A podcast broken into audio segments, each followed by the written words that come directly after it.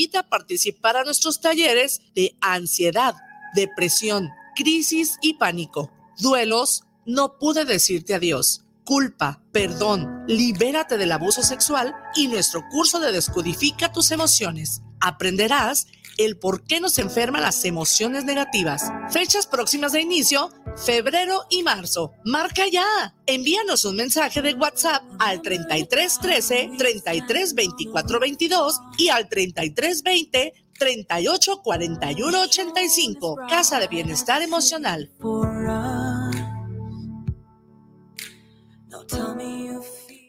guanatosfm.net los comentarios vertidos en este medio de comunicación son de exclusiva responsabilidad de quienes las emiten y no representan necesariamente el pensamiento ni la línea de guanatosfm.net.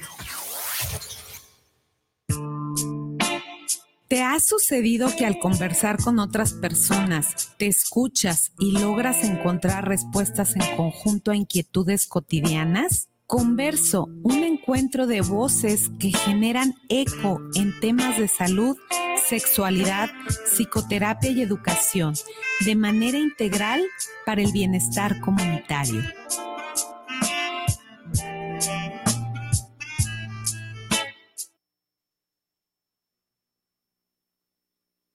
Hola, me da muchísimo gusto saludarles. Estamos aquí en Converso voces compartidas, propuestas educativas que se orientan a transformaciones profundas para el bienestar comunitario. Y pues el día de hoy, ¿a quién creen que tengo aquí conmigo? A mi querido Osmar Matsui. Gracias, Osmar. Bienvenido. Qué gusto que estés aquí. Gracias, Claudia. Con mucho gusto estoy aquí con tu auditorio.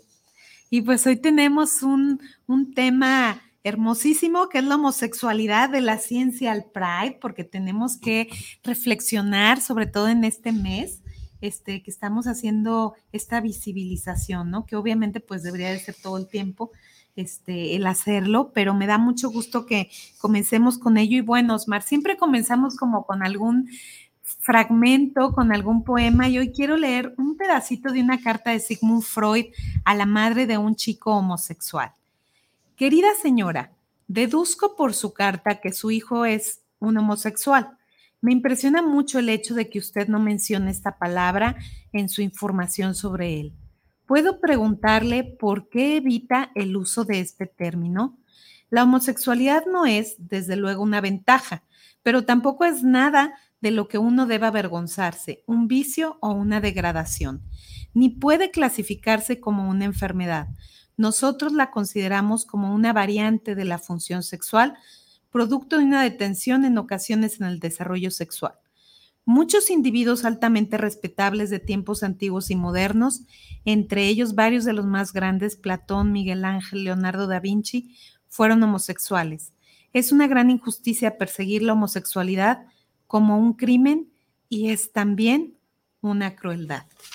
Y pues bueno, Sí, es un texto, es una carta muy, muy bonita, creo que es de alrededor de 1915, y que una señora de Estados Unidos le escribe a Freud y Freud le contesta eso.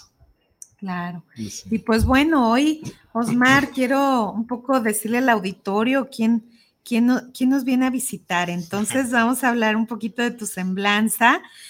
Osmar es médico con maestría en salud pública y en educación de la sexualidad humana. Tiene doctorado en ciencias sociomédicas y certificación europea de medicina sexual. Es profesor investigador de la Universidad de Guadalajara y profesor de varias maestrías en sexualidad y doctorados en sexualidad e inclusión. Presidente del Congreso Anual 2009 de la Society for the Scientific Study of Sexuality presidente de la Federación Mexicana de Educación Sexual y Sexología del 2015 al 2019, presidente del 24 Congreso Mundial de la World Association for Sexual Health 2019. Y pues eso es mi querido Osmar, bueno, la parte académica, pero eh, tu calidad humana yo te agradezco porque siempre ha estado presente de distintas formas eh, en mi vida y en vida de muchas personas. Y pues qué maravilloso que vengas a hablarnos de este tema. Estuve viendo que tuviste una conferencia muy importante en el CUCS sí, en el Centro Universitario de Ciencias de la Salud de la Universidad de Guadalajara, que precisamente celebraba el Pride o el, o el orgullo en este mes que vamos a estar platicando porque se celebra en este mes. Claro. Y bueno, un poquito hablando de, de ese punto, pues me llamaba la atención, ¿no? Esta parte de referirnos a la diversidad con todas sus letras, que era parte como de, del tema, ¿no? Principal. Y bueno, las letras no nos alcanzarían, las del alfabeto, este, para hablar de, de toda la diversidad que existe, Osmar. Claro, cuando hablamos de diversidad sexual, la diversidad en la sexualidad, tenemos que hablar, si recordamos que la sexualidad está compuesta por cuatro grandes apartados u olones, como dice Eusebio Rubio, y encontramos que pues hay una gran diversidad en las formas de expresar el erotismo, en las formas de vivir el género, en las formas de reproducirse, en las formas también de la vinculación afectiva. Entonces, eh, cuando hablamos de diversidad, generalmente, por cuestiones políticas, se le ha atribuido a la diversidad en la orientación sexual. ¿sí? Y bueno, históricamente vemos que hay todo un, bagaje desde hace milenios, ¿sí? Este, por desgracia, con mayor información eh, hacia la homosexualidad masculina, pero también mm, hay elementos, algunas evidencias de homosexualidad femenina. Inclusive, antes que la homosexualidad masculina, la homosexualidad femenina se ve claramente en unas este, piezas eh, arqueológicas que fueron talladas en piedra caliza, que están en Francia hace 27 mil años, ¿sí? Entonces, eso fue. Posteriormente ya en los egipcios, en los romanos, en los griegos, etcétera, y a través de toda, ya, ya la historia, no tanto en la prehistoria, nos encontramos con más datos sobre homosexualidad masculina. Pero es importante saber que existían otras formas de, seres diversos, como las personas intersexuales, las personas transexuales, y que se les llamaba anteriormente. Ahora hay una, este, una amplia gama, un abanico de conceptos que nos quieren hablar sobre pues el comportamiento humano. Sí, pero como dices, el comportamiento humano va modificándose y esto claramente está ahora con el avance de, la tecnología, pues no nos van a alcanzar las letras. Claro, por supuesto. Fíjate, me llamaba la atención incluso que estabas mencionando en, en esa conferencia a San Onofre. Me llamó mucho la atención cómo la religión va cubriendo, ¿no? Algunos aspectos importantes como justificando ciertas acciones para no evidenciar algo eh, que se presenta de una forma tan natural, ¿no? Como estos estados de intersexualidad que mencionabas. Claro, este San Onofre, que me tocó ver el, la pieza pintada, pues, o, la pared pintada del mural de que, que, está en Goreme, en Capadocia, Turquía, ¿sí? Y está con con San Basilio y con, este, con Santo Tomás, están los tres santos, pero claramente se le ve que tiene mamas, ¿sí? Eh, tiene barba, tiene mamas y que ah, la iglesia pues no podía aceptar que pudiera ser una persona intersexual. Sus órganos sexuales pélvicos externos no se alcanzan a ver porque está cubierto por una palma. Este, entonces, eh, el mito que hace porque sigue siendo un santo, ¿sí? Es de que era una mujer eh, que se fue de ermitaña, pero era muy bonita y era muy asediada por los hombres y le pidió a Dios de que la hiciera fea. Entonces lo que hizo es de que le mandó barba. ¿Sí? Pero bueno, son estados intersexuales, como también hay muchísimo, este, otros uh, personajes importantes eh, Akenatón, por ejemplo, en, en, Egipto, también al, parecer era una persona intersexual. ¿sí? Tenía mamas prominentes, tenía eh, su facie, su, su, cara era muy especial, y este, pero también agarran y dicen de que esto probablemente es a que quería unificar eh, la creencia de que era un solo Dios, incluyendo lo masculino y femenino, por eso lo representaban así. Entonces hay muchas, muchas cosas al respecto. Claro. Oye, Osmar, y un poco hablando de esto, bueno, ¿por qué es que insistimos tanto? Y creo que aquí es algo, un punto trascendente, que es en insistir en que la homosexualidad, y todavía en la actualidad sabemos que en algunos países se sigue viendo desde esta perspectiva como si fuera una enfermedad, este, incluso hay ciertas represalias todavía, ¿no? Y vemos cómo existe esta también este, homofobia, ¿no? Que se, que se va presentando estos crímenes de odio. ¿Por qué, por qué de cierta forma en esta historia eh, se ha considerado y hasta qué punto eh, se dejó de considerar como una enfermedad la homosexualidad? Bien, ha pasado por varias etapas, ¿sí? Por desgracia, se conservan todas ellas en, la actualidad. Comentaba que en Francia pues se ven muy bien representaciones de, de la homosexualidad desde hace 27 mil años y esto ha recorrido, o sea, no haya recorrido, sino que se, también encontramos en todo el mundo. ¿sí?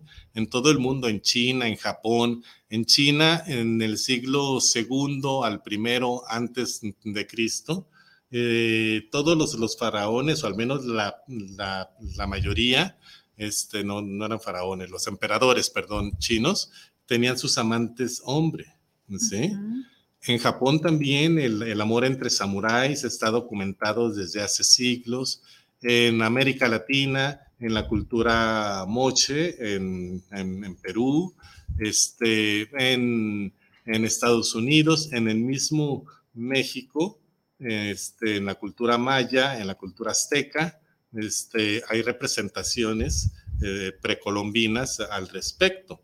Y que, bueno, de alguna forma, anteriormente era totalmente libre porque era persona, era ser humano, entonces su sexualidad estaba implícita en diferentes variantes, ¿no?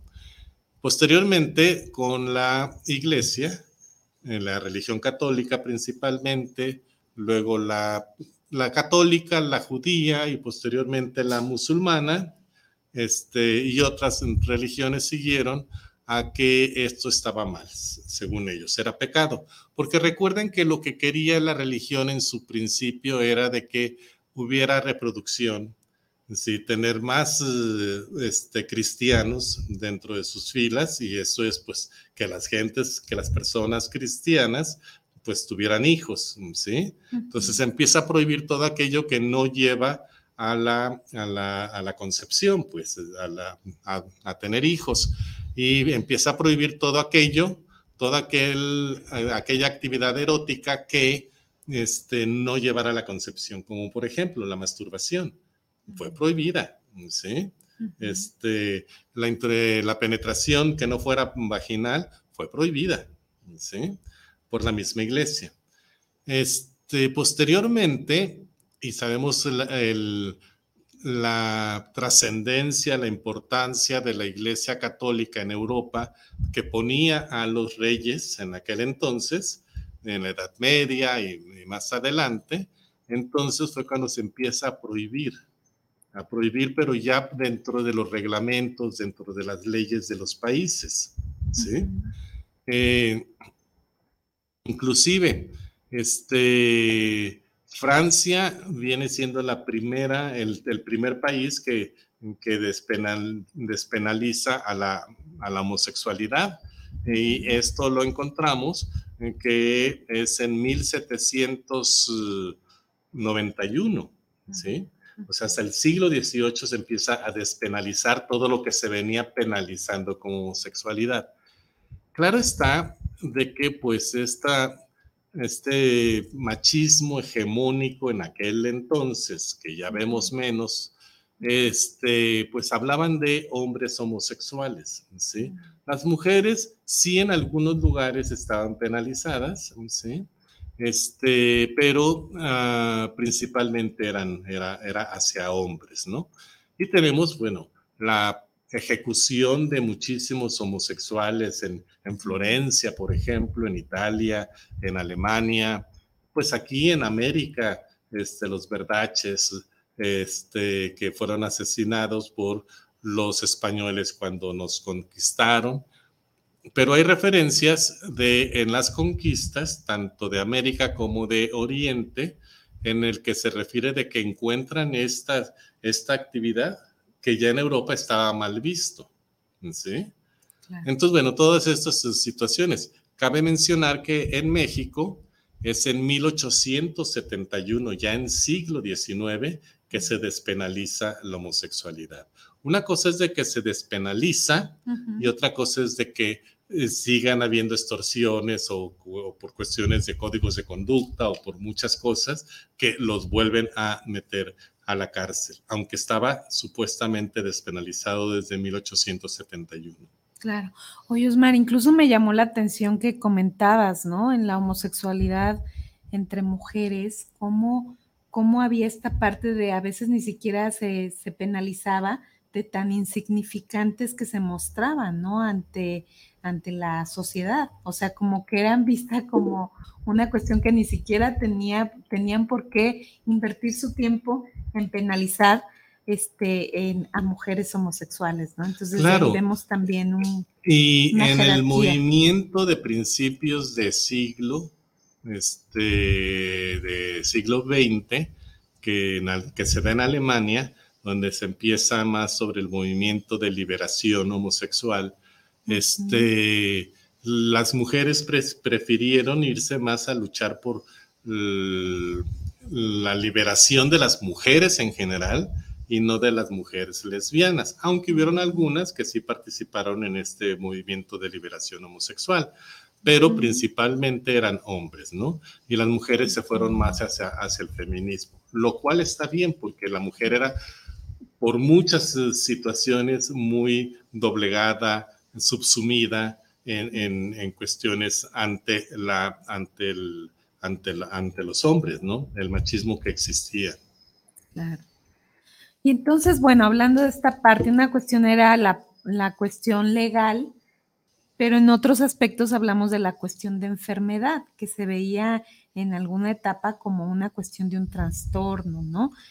¿Cómo se va dando a través de la historia como estos cambios para quitar esa forma patologizante que en su momento había de lo que era la homosexualidad? Yéndonos un poquito más para atrás, todo lo que sucedía en el mundo era si Dios quería o no quería, o era castigo de Dios, etcétera. O sea, todo era pecado o por designio de Dios. Con el avance de la ciencia médica, ¿sí? en el siglo XVIII-XIX, empezamos a ver que todo se quiere medicalizar. ¿sí? Y entonces ya no es cuestión religiosa, sino ya es cuestión médica. Y por este por desgracia, ¿sí? Donde tuvimos eh, con un libro que se llamó eh, Psicopatía Sexual, que lo escribe, este, eh, se me fue el nombre ahorita. Se me fue el nombre, pero Richard von Kraft Evans, ¿sí? En 1886 es cuando escribe este libro, medicalizando y patologizando muchísimas cosas. Era la tendencia en, en aquel tiempo, ¿sí? O sea, no es porque Dios quiso o no quiso o lo considera pecado, sino más bien es porque se tomaba como la normalidad ciertas cosas, ¿sí? Y el resto era, era enfermedad. Entonces empieza a, a considerar la homosexualidad como enfermedad. Pero quiero hacer el comentario de que la heterosexualidad también inicia como enfermedad. ¿sí?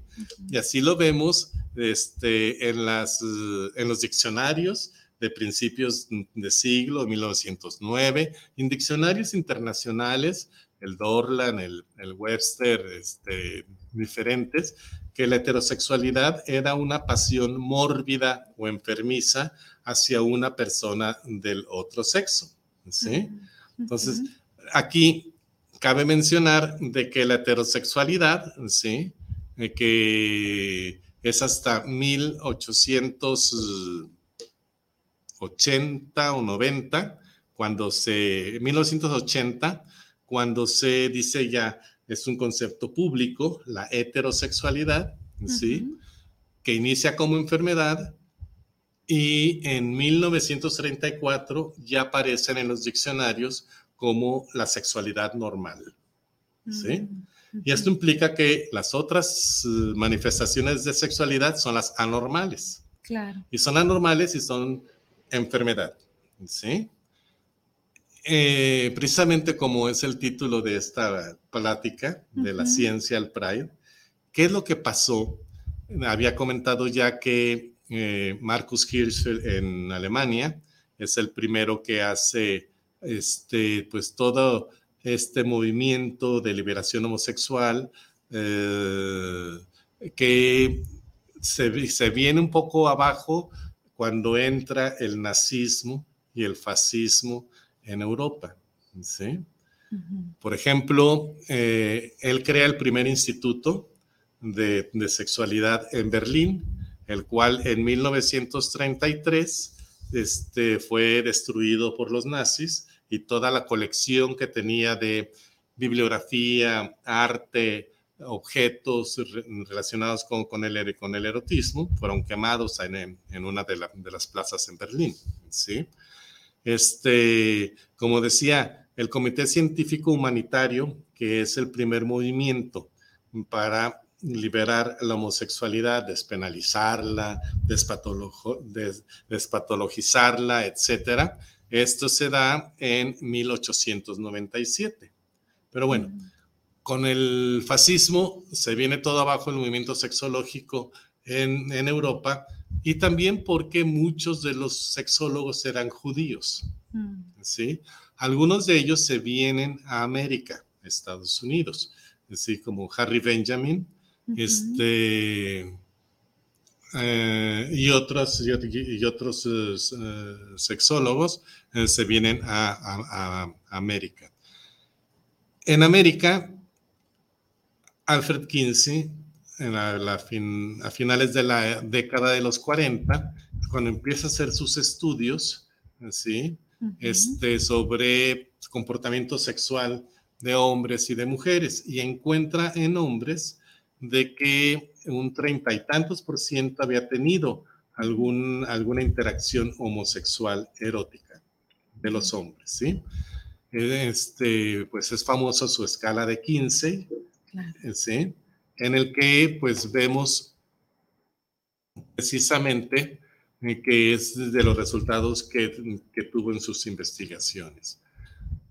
Al mismo tiempo, este, al mismo tiempo, hay una psiquiatra en Estados Unidos, eh, en California, Evelyn Hooker, ¿sí? que en los 50 empieza a estudiar a poblaciones de hombres homosexuales y heterosexuales. Ella dice, bueno, si es una enfermedad, alguna diferencia va a tener que existir en su salud mental, en sus pruebas psicológicas, en sus pruebas psiquiátricas, y no encontró diferencia alguna tanto había un porcentaje de depresión como de manías, como de psicosis, como de otras eh, situaciones que se dan en, en la población en general, ¿sí? Pero en, igual proporción en heterosexuales y en homosexuales. Entonces dice, no, no es una enfermedad mental, ¿sí? Y entonces, este, otros les llama la atención estos resultados y empiezan a replicar sus investigaciones con la misma metodología o con otros eh, métodos más modernos y encuentran estos mismos resultados. Esto hace que la Asociación Psiquiátrica eh, Americana se reúna, eh, conjunte evidencia científica de qué es lo que está pasando, ¿sí? Y que este, con la cantidad que decía Alfred Kinsey eh, a principios de los 50. Lo que dice Evelyn Hooker y otros, eh, eh, otras resultados de otras investigaciones es como decide retirar de su manual de, y estadísticas de, diagnósticos mentales a la homosexualidad en 1973. ¿sí? este, esto, bien, pero esto era en Estados Unidos. Sabemos que a nivel mundial, el DSM es, es el principal. ¿sí? Por su parte, entonces ya queda dentro de la Asociación Americana de Psiquiatría retirado y esto se va a dar este, eh, un año, dos años después, ya no va a aparecer en el libro del DSM-2. ¿sí? Ah, pero fue retirado en reunión administrativa este, eh, en 1973. Hay otra clasificación internacional de enfermedades, ¿sí? que esto lo, promueve pues la Organización Mundial de la Salud, que se crea en 1948. Ya se venían dando datos desde el siglo, finales del siglo XIX, este, algunas estadísticas sobre enfermedades, pero al formarse la Organización Mundial de la Salud dentro de, la, dentro de los organismos de las Naciones Unidas, es que empieza a hacer sus ediciones ya de la clasificación internacional de enfermedades. Y encontramos que este, en 1968 había sacado su octava edición, ¿sí? Y hasta 1975 saca su, su novena edición, pero sale publicado en el DSM-2 más o menos en 1900, este, perdón, en el DSM-2 fue de 1968.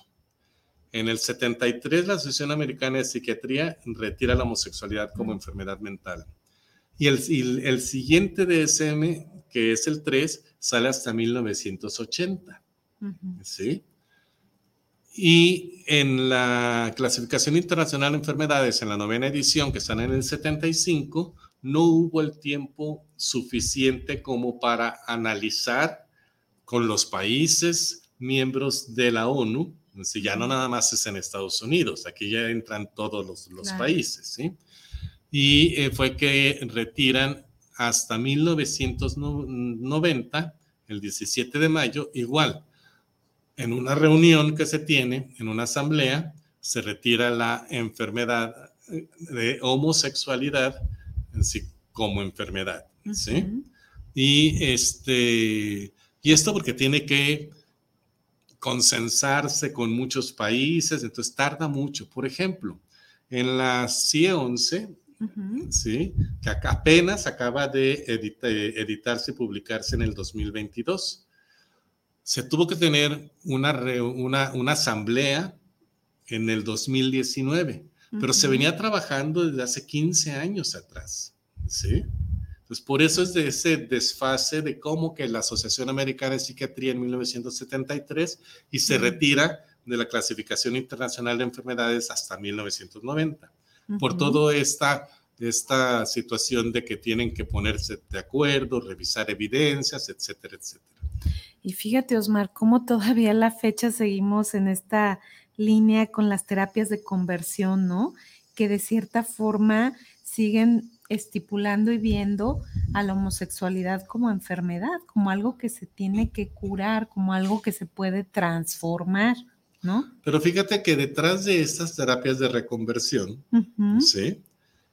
La religión está muy presente. Eh, inclusive, y esto se ha visto en programas de televisión, en muchísimos aspectos de que no sirven porque la orientación sexual no la puedes cambiar. Claro. ¿sí? Este, inclusive ocasiona muchos daños, muchos daños, hay muchos suicidios posteriores porque les, o sea, tienen una terapia de aversión increíble que este, pone a las personas muy mal, porque una cosa es lo que están sintiendo y otra cosa es que le dicen, no, está mal, está mal, está mal, ¿sí?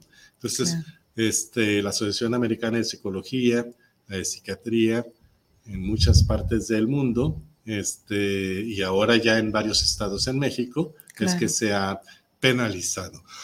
Por supuesto, y que definitivamente vemos cómo la homofobia ha estado presente desde diferentes aristas, ¿no? Y cómo daña, ¿qué, qué nos pudieras decir como de este impacto? O sea, el estigmatizar eh, la diversidad, la parte también persecutoria de cierta forma, porque es una cuestión persecutoria, y que como bien dices, genera un impacto a nivel emocional en las personas, inclusive a veces hasta en las familias, porque muchas familias su mayor temor en el momento en donde se habla de una situación de orientación, donde este, el hijo, hija, hija les, les comunica, ¿no? El terror que sienten este, las familias a la cuestión todavía de persecución. Fíjate que es muy triste, pues, este, esta situación. Y quisiera hablar de, eh, o iniciar en este tema sobre la homofobia internalizada. La persona homosexual tiene un disgusto por el hecho de, de, ser homosexual. Y ese disgusto pues viene por lo que ha aprendido de la familia, lo que ha aprendido de la sociedad, por cómo ve que la sociedad están tratando a los demás homosexuales y dice, yo no quiero que me traten así. Entonces empieza a ser una lucha interna. ¿sí? Entonces es la homofobia internalizada, el que hay un pleito pues interno de la persona. Y esto es debido pues por toda la acción que la sociedad tiene al respecto. Las extorsiones de la policía, este, los mismos médicos. Fíjate que, por ejemplo, hace algunos años supe de unos padres, una pareja de médicos, sí, que supuestamente tienen un nivel educativo más alto, corrieron de su casa a su hijo de 12 años por ser homosexual. ¿Cómo? O sea, que no, no han leído los aspectos científicos, este, cómo es que este, esta discriminación y estos estereotipos y estas represiones puedan llegar a estos profesionales de la salud. ¿Y qué hace un muchacho de 12 años en la calle?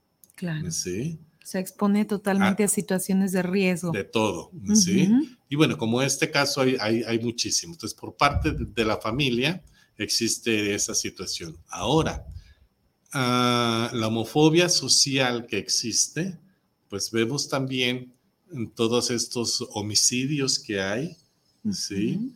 Y que eh, siguen existiendo, eh, transfeminicidios, este, hacia todas las personas de la diversidad sexual por cuestiones de miedo, ¿sí? Pero esta misma homofobia que se está combatiendo de alguna forma con educación eh, y que tenemos que seguir combatiendo estas expresiones de discriminación hacia las personas homosexuales, transexuales, etcétera, pues vienen desde, desde los chistes, desde las bromas. O sea, si nosotros damos o secundamos una de esas bromas, uno de esos chistes, sí que nos pueden parecer cómicos, pues estamos reforzando esa discriminación y esa homofobia. Entonces, como seres humanos, y esto lo digo para todo tu, tu público, debemos de tener el valor de parar esas bromas. ¿sí? En decirles, ¿sabes qué? No me parece gracioso y te sugeriría que te informaras, ¿sí? Al respecto. No, si yo sé, pero nada más era broma, ni como broma, porque eso va eh, apoyando esta homofobia que existe, ¿no? Y entonces sí, pues tenemos todos los, los problemas de homicidios, tenemos problemas de este, eh, discriminación en los trabajos, discriminación en las, en las familias, este, cuando pues la gente debería estar más abierta, porque además así lo dice ya la constitución mexicana, ¿sí? Que no debe haber discriminación, de, como menciona, por diferentes aspectos, incluyendo las preferencias sexuales. ¿sí? así, lo, así lo menciona la Constitución y las leyes de no discriminación y todo lo que se ha dicho por la Organización Mundial de la Salud, por la misma ONU. Entonces es algo que debemos de luchar a que se vaya desapareciendo y esto es posible nada más con educación. Claro, bueno, pues son muchos los retos, ¿no? A los que se enfrentan las personas de la diversidad. Desde esta cuestión, como hablas, de la perspectiva personal en esa homofobia internalizada, y que socialmente, pues de cierta forma hay, una, hay un fuerte impacto también que sigue generando estas situaciones de duda, de confusión, ¿no? De sentirse de cierta forma como eh, no libres, limitados en su expansión de su ser, de sus manifestaciones eróticas, de su vivencia en general, y que también repercuten a nivel familiar. O sea, cómo vemos que esto tiene varios impactos en distintas aristas. Y bueno, un poco siguiendo en esa línea, Osmar, me gustaría que nos hablaras de la importancia del activismo, de sus logros, un poco hablar de esta parte. Hablábamos desde el tema, dijimos desde la ciencia hasta el Pride, ¿no? Este, con qué, qué simboliza el Pride, qué vendría a ser y cómo de cierta forma ha impactado también de una manera importante en los derechos de todas las personas. Claro, eh, como, como decía, se penalizó la homosexualidad, se le patologizó, se le dijo una enfermedad, ya este, uh, se, se empezó a despenalizar en varios países, pues sin embargo existía la extorsión policíaca.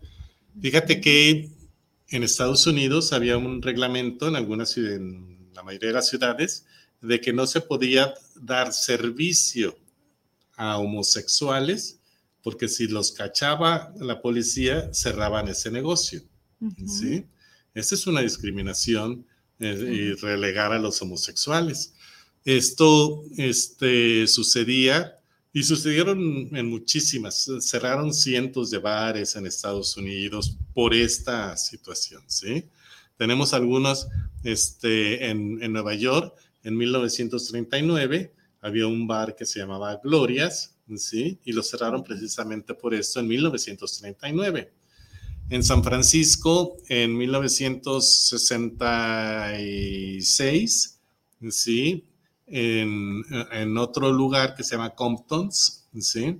En, este, en, San Francisco, un café en el que cerraron también por un maltrato hacia una persona transexual y que le respondió. Entonces se armó un argüende y cerraron ese bar. en Julius, en 1966, ¿sí? Este, también hay unos disturbios ahí muy importantes porque en 1950 se empieza a formar una, un grupo ¿sí? de pelear por los derechos, que es la sociedad Matashin, ¿sí? este, ahí en Nueva York. Y entonces, bajo esta ley, este reglamento que les decía de eh, vender bebidas alcohólicas, ¿sí? a homosexuales, etcétera, este, que podían cerrar el negocio, sucede una situación miembros de esta sociedad mm, Matashin, bien vestidos, ejecutivos, etcétera, acuden a un bar, al bar Julius, en, este, en, Nueva York, ¿sí? Y muy a propósito, piden tres bebidas, pues unos hombres formales, etcétera, etcétera, bien vestidos, agarran y, les dan sus, sus, bebidas. Y entonces ellos empiezan a hablar, estaban en la barra, empiezan a hablar de que, pues sí, mira, es que yo con mi pareja hombre y que esto y etcétera, empiezan a darse a notar en su plática, sí, que eran homosexuales.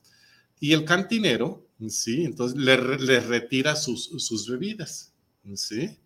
Pero para esto habían llamado a la prensa, habían llamado, entonces toman fotografías, hay, hay fotografías de, de eso.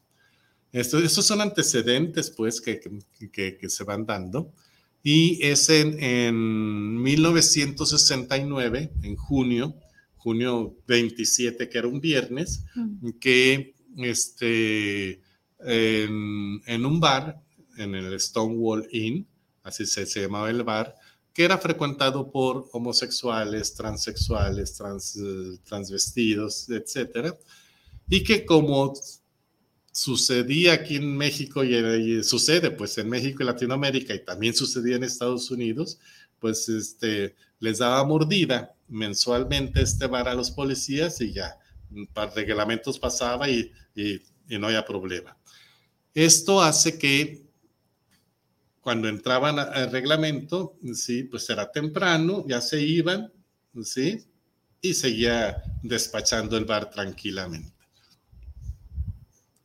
Pero en, este, en este mayo, junio del, del 69, empiezan a haber estas visitas más frecuentes. ¿sí? y, en, el 27 de, junio llegan y se portan bastante mal, este, empiezan a, a, llevarse a las personas que estaban con ropa de mujer o que se les veía homosexuales aparentes, ¿sí? Y la gente ya estaba muy harta y entonces empieza a, este, pues empieza a obstaculizar a, que se los llevaran, ¿sí? Entonces hay fotografías de que le están pegando con macanas, con cachiporras a las personas que están queriendo subir y se empieza a, aglomerar la gente afuera, no la, además de la que estaba en el bar, que las estaban sacando, pero más personas empiezan a juntarse. Y hay una escena donde dice, ¿qué es lo que quieres? Mordida y le, se empiezan a aventar monedas. ¿sí? Este, entonces empiezan, empiezan así como que a liberestarse más y más y la policía este, empieza a responder y pide ayuda, ¿sí? Pide ayuda a la estación de policía, llegan más policías, llega más gente externa y entonces ahí se vuelve así de aventarles piedras, este, eh, incendiar patrullas, incendiar el mismo bar, ¿sí? Los policías tuvieron que encerrarse dentro del bar, ¿sí? Y eso, bueno, ya pasó, al otro día otra vez, al otro día, del viernes al miércoles, hubieron todos estos problemas, ¿sí? En, en, en Stonewall. Esto fue en junio de 1969. En 1970, entonces, se hace una primera marcha en Nueva York, ¿sí? Este, y a partir de entonces empiezan a hacerse estas marchas del orgullo, por eso es Pride, el orgullo. En México, este, bueno, ah, empieza también este, el movimiento con muchísimas extorsiones de la policía que había en diferentes eh, partes, ¿sí? Este, y empieza a ver, eh, muy curioso, en 1900 60, 78, perdón, en una marcha por la Revolución Cubana, ¿sí? Van 30 homosexuales con pancartas sobre este orgullo homosexual y hay que los derechos homosexuales, ¿sí? Este, eso fue el, en julio del 78. En octubre de a la década de la masacre del 68 estudiantil en México, también hay un, hay un, hay un este, contingente de homosexuales que se unen a la, a la marcha. Curioso que había un, este, un contingente atrás de ellos que eran de, este, de izquierda, que se retiraron como 200 metros para que no los confundieran. Cuando pasan los homosexuales, la gente les aplaude cuando pasa este partido o este grupo de izquierda, los, abuchean, y, todo. Y entonces ya en 1979 sucede la primera marcha en la Ciudad de México. Y a partir de mm. entonces se tienen todas estas marchas. Vemos también que en Guadalajara, en, Guadalajara, pues también se, se forman los, eh, los uh, grupos, ¿sí? El Grupo Orgullo Homosexual de Liberación que eh, funda Pedro Preciado, es el primero que, que, hay, y este, con otros grupos uh, posteriores que se formaron de mujeres lesbianas, empiezan a hacer su primera marcha en, este, en 1982. ¿sí? Y antes habían habido eh, eh, eventos, ¿sí? Artísticos, culturales relacionados con homosexualidad, pero en 1982 en Guadalajara es la primera marcha del orgullo homosexual. Te pregunta Gerardo Oviedo, que además de mandarte saludos desde Querétaro, este, dice que cuándo fue la primera marcha del orgullo en la historia. En la historia, la primera marcha fue la de 1970 en Nueva York. Ok, perfecto. Derivado de al año, pues, de los disturbios de Stonewall.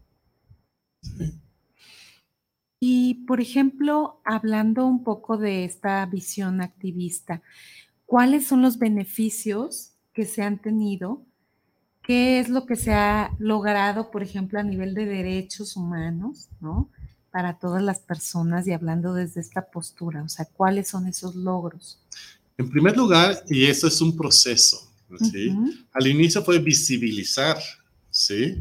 Visibilizar a la diversidad sexual, porque no nada más es la homosexualidad, porque al principio este, eran los, los gays hombres, luego LGBT, lesbianas, gay, bisexuales y transexuales. Recuerden que la bisexualidad también no se creía que existiera. Y es hasta los 80, principios de los 90 que se reconoce esa orientación bisexual. Bisexuales siempre han habido, pero se va reconociendo más.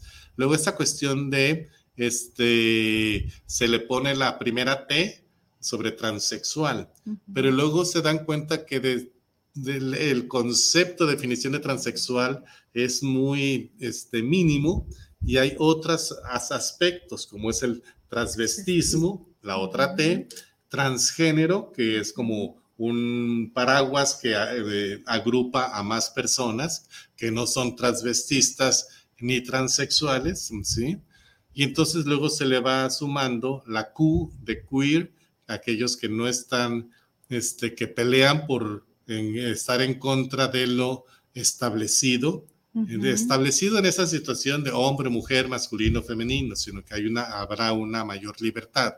Luego la A de asexual, de este la romántico, la I de intersexual, ¿sí? Y el plus o el más es por todas las otras letras que, que, se, que se van sumando. Vemos que también con el avance de la tecnología, con el Internet, eh, se favorece la comunicación. Entonces, personas que tienen algún gusto por algo, que encuentran un elemento identitario en esta identidad, ¿sí? por esta filia, por este gusto, y empiezan a formar grupos. Entonces tenemos los grupos este, sadomasoquistas o de bondage, tenemos los grupos que les gustan vestirse de peluches de animales, este, los, los, furros o los furries, tenemos los doggies, tenemos los ponies, tenemos eh, los... Eh, muchas, muchas otras letras que hay, ¿no? Claro. Oye, Osmar, te pregunta Luis Eduardo Márquez, además de enviarte saludos, que si crees que en los últimos años las marchas han perdido seriedad. Mira, esto mm, no creo que hayan perdido su seriedad. Creo que hay que visibilizar lo que hay. ¿sí? Por suerte, ya hay muchos comercios ¿sí? dedicados a población homosexual, como bares, antros, etc. Por supuesto, esos comercios tienen más dinero, entonces sacan los carros más espectaculares y demás.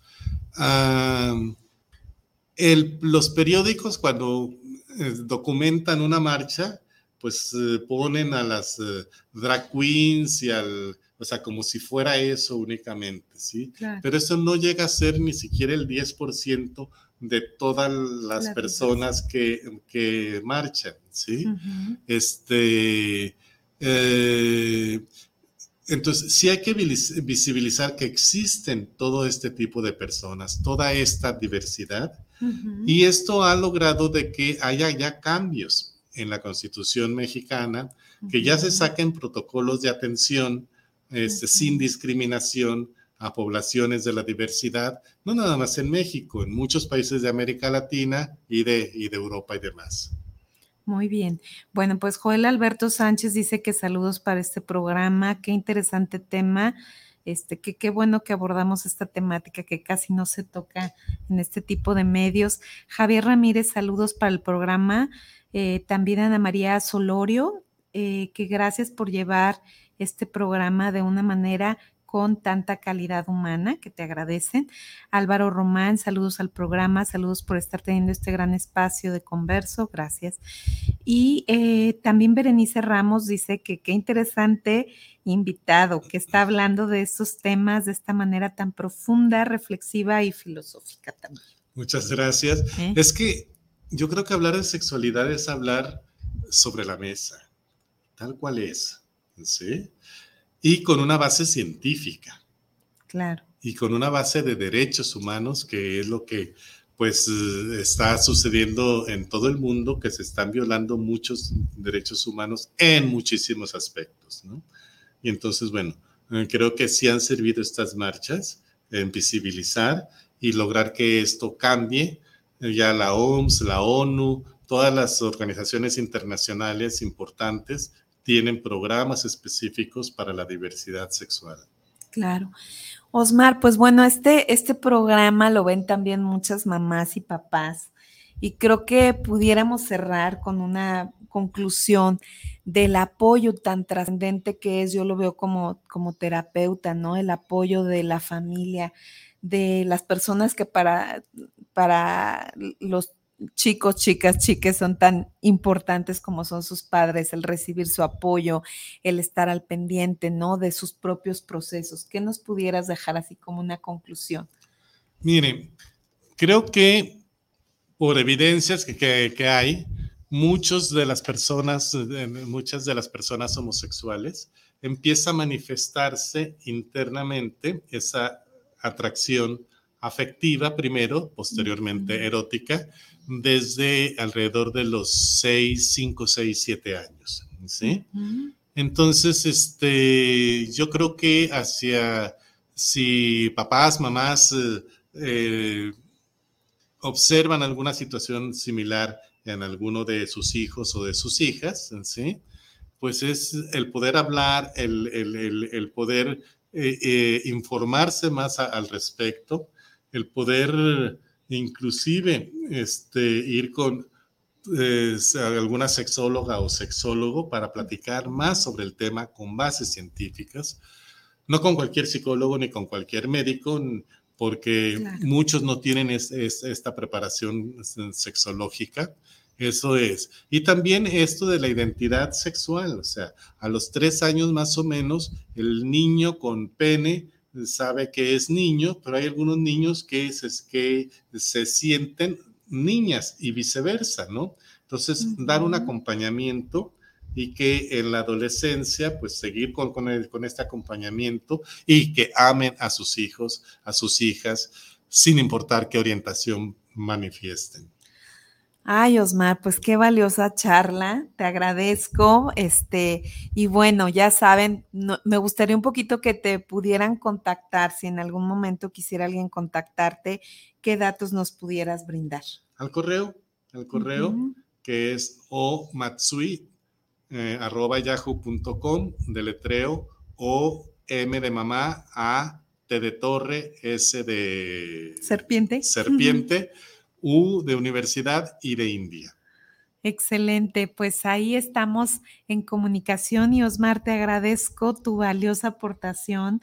Creo que va a ser de mucha utilidad y bueno, pues este programa también lo ven en el extranjero, en comunidades latinas y también recibimos mensajes de que qué importante que estamos tocando temas de sexualidad, de salud, ¿no? Desde esta perspectiva científica, humana, eh, con perspectiva de género, de viendo los derechos humanos también, y pues te agradezco mucho que estés aquí. Gracias, Claudia, y felicitarte por el, por el programa y que pues es un honor para mí el que me hayas invitado a hablar de estos temas aquí en tu programa. Pues cuando quieras venir a hablar de otro tema, este es un espacio abierto para ti. Y bueno, pues nos despedimos de, este converso. Les agradezco su atención. Acuérdense de vernos en Spotify y también a través de las redes de Guanatos, fm.network y en mi fanpage que es Converso y en mi canal de YouTube que es Claudia Hernández Madrigal. Cada jueves a la una de la tarde estamos aquí en Converso y además Recuerden que cada miércoles se sube a mi canal de YouTube alguna entrevista con algún eh, experto en temas de educación, sexualidad y salud. Nos vemos muy pronto y gracias por estar aquí, por acompañarnos, por escribirnos y por poner atención a estas temáticas tan trascendentes desde esta perspectiva humana también.